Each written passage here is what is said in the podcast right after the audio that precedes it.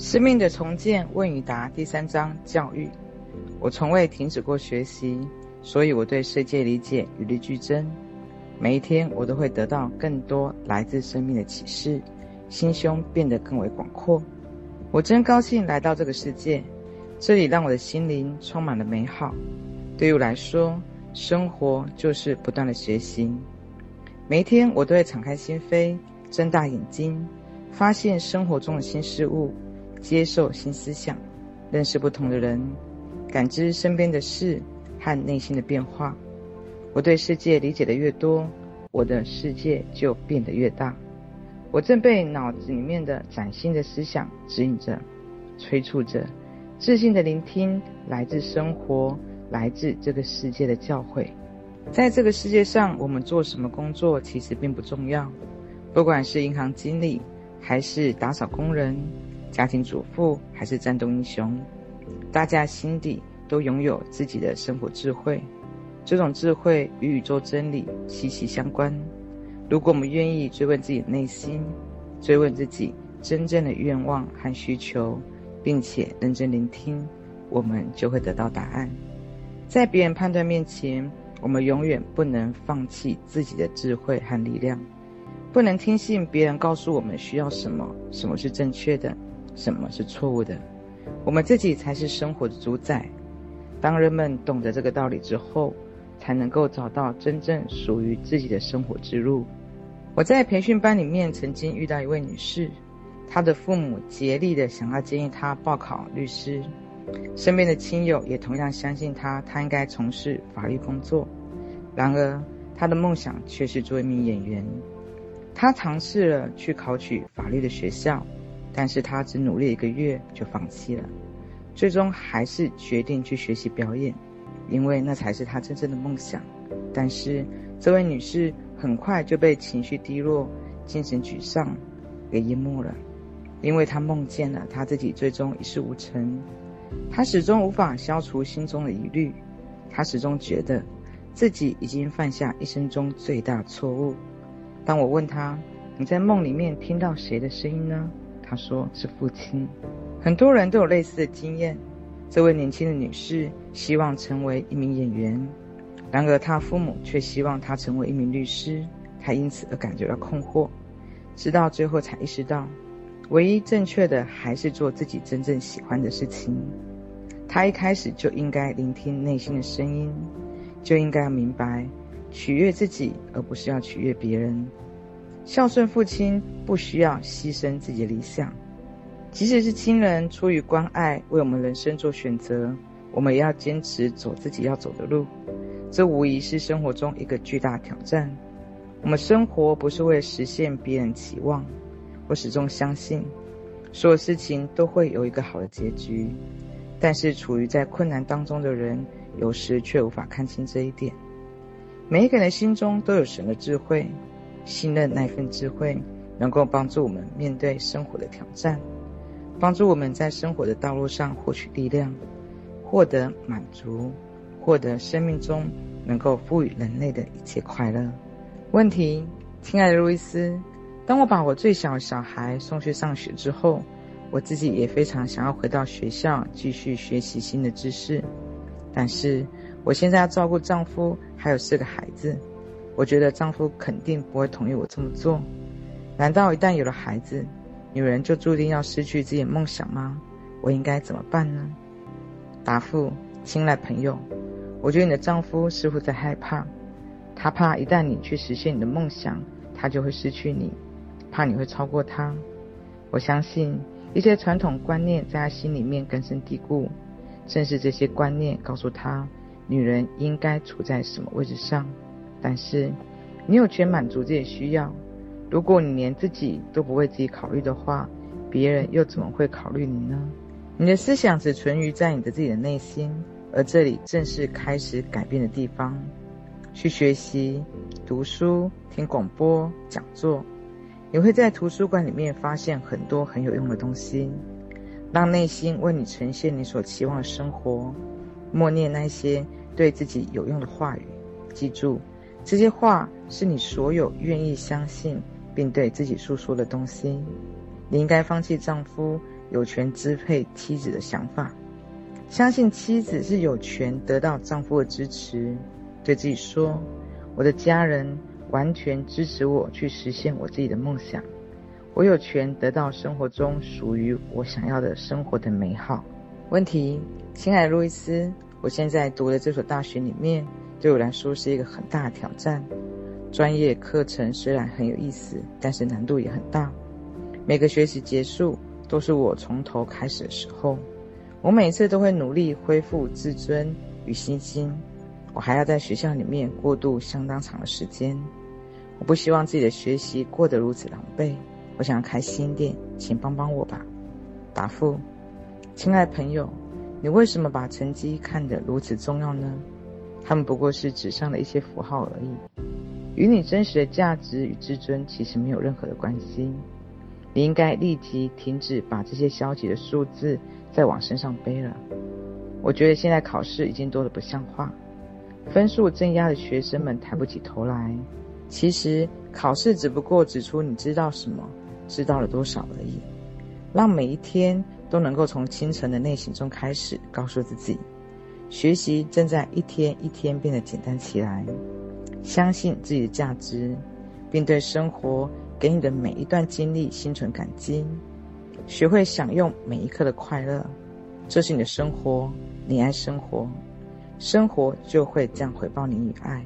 对自己说，我的生活是成功的，无论走到哪里，生命的体验都会丰富。问题，亲爱路易斯，我是一名十九岁的中学生，我刚刚高考失败，眼前正在重读，这让我非常内疚。上帝并没有让我在这个世界上来做一个白痴，我觉得自己以前的行为简直是犯罪，这严重的挫伤我的斗志。我想要重新开始，你可以给我一些建议吗？答复：亲爱的朋友，对于你来说，最好的重新开始就是开始爱自己，告别我不行的这些想法和做法。这不仅是在浪费时间，更是在浪费精力。后悔是一件非常可怕的习惯。如果你此刻不能下定决心克服它，它将会纠缠你一辈子。你应该这样看待遇到的问题。我学到了非常宝贵的一课，现在是我继续前进的时候了。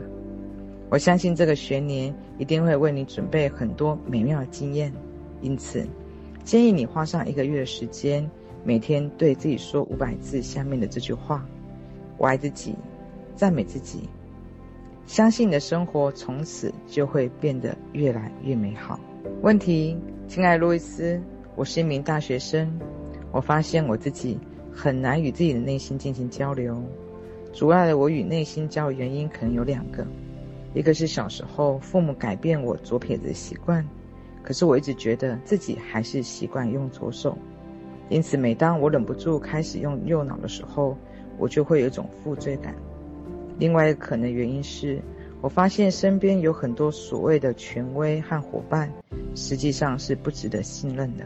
答复：亲爱的朋友，你的信让我觉得生活似乎变成你的负担，而实际上，生活应该是简单而轻松的。你应该学会放松身心，为你内心的能量打开那些被封闭的通道。请原谅你父母吧，虽然他们强迫你用右手。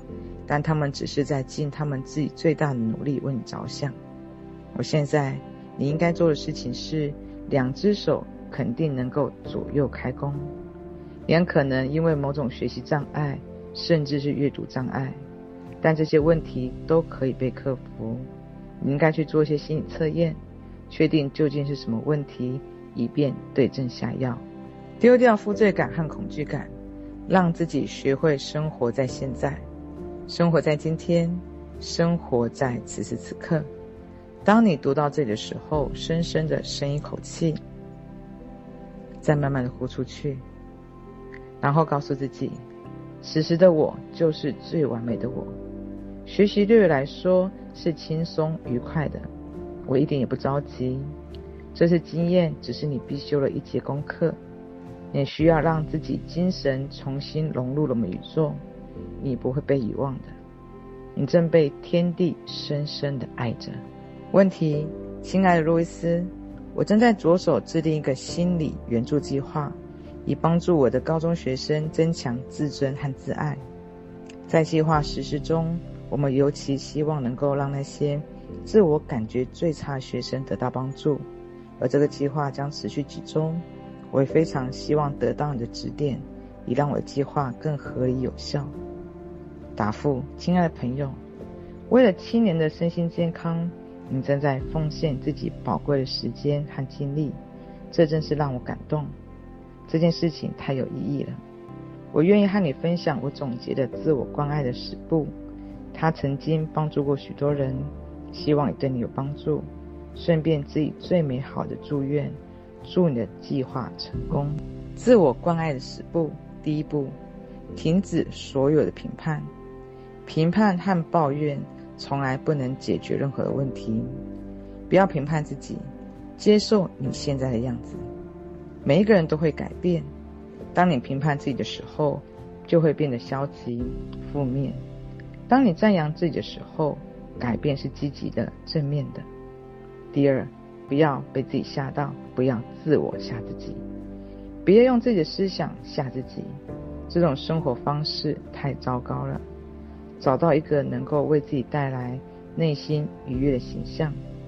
当你感觉到害怕的时候，立刻让思路转到快乐的大使身上。第三步，温柔、善良、耐心，对自己温柔一些。当你尝试一些新的思路的时候，给自己足够耐心，用你对待心爱的人的方式来对待你自己。第四，善待自己的心灵。自我怨恨等于在否定自己所有思想，不要为那些想法怨恨自己，应该慢慢的调整那一些想法。第五步，赞美自己，评判使人心情颓废、精神沮丧，赞扬则让人精神饱满、士气高昂。尽可能的多表扬自己，对自己说：“你做的每一件事情都完成的很出色。”第六步，自我支持，想尽各种办法支持你自己，向朋友伸出你的手，寻求一切可以支撑你的力量，主动寻求他人帮助是一种坚强的表现。第七步，对自己宽容，告诉自己，曾经犯下错误只是为了满足某种内心的需求，现在你正在学习通过新的、更加积极的方式。满足需求，所以用自己的爱化解曾经的错误。第八，照顾好自己的身体，学习保健知识。为了保持旺盛的精力和活力，你应该为自己身体添加一些燃料，坚持锻炼。你喜欢从事什么运动？珍惜和尊敬的精神寄托在其中的神殿上里面。第九步，镜子疗愈。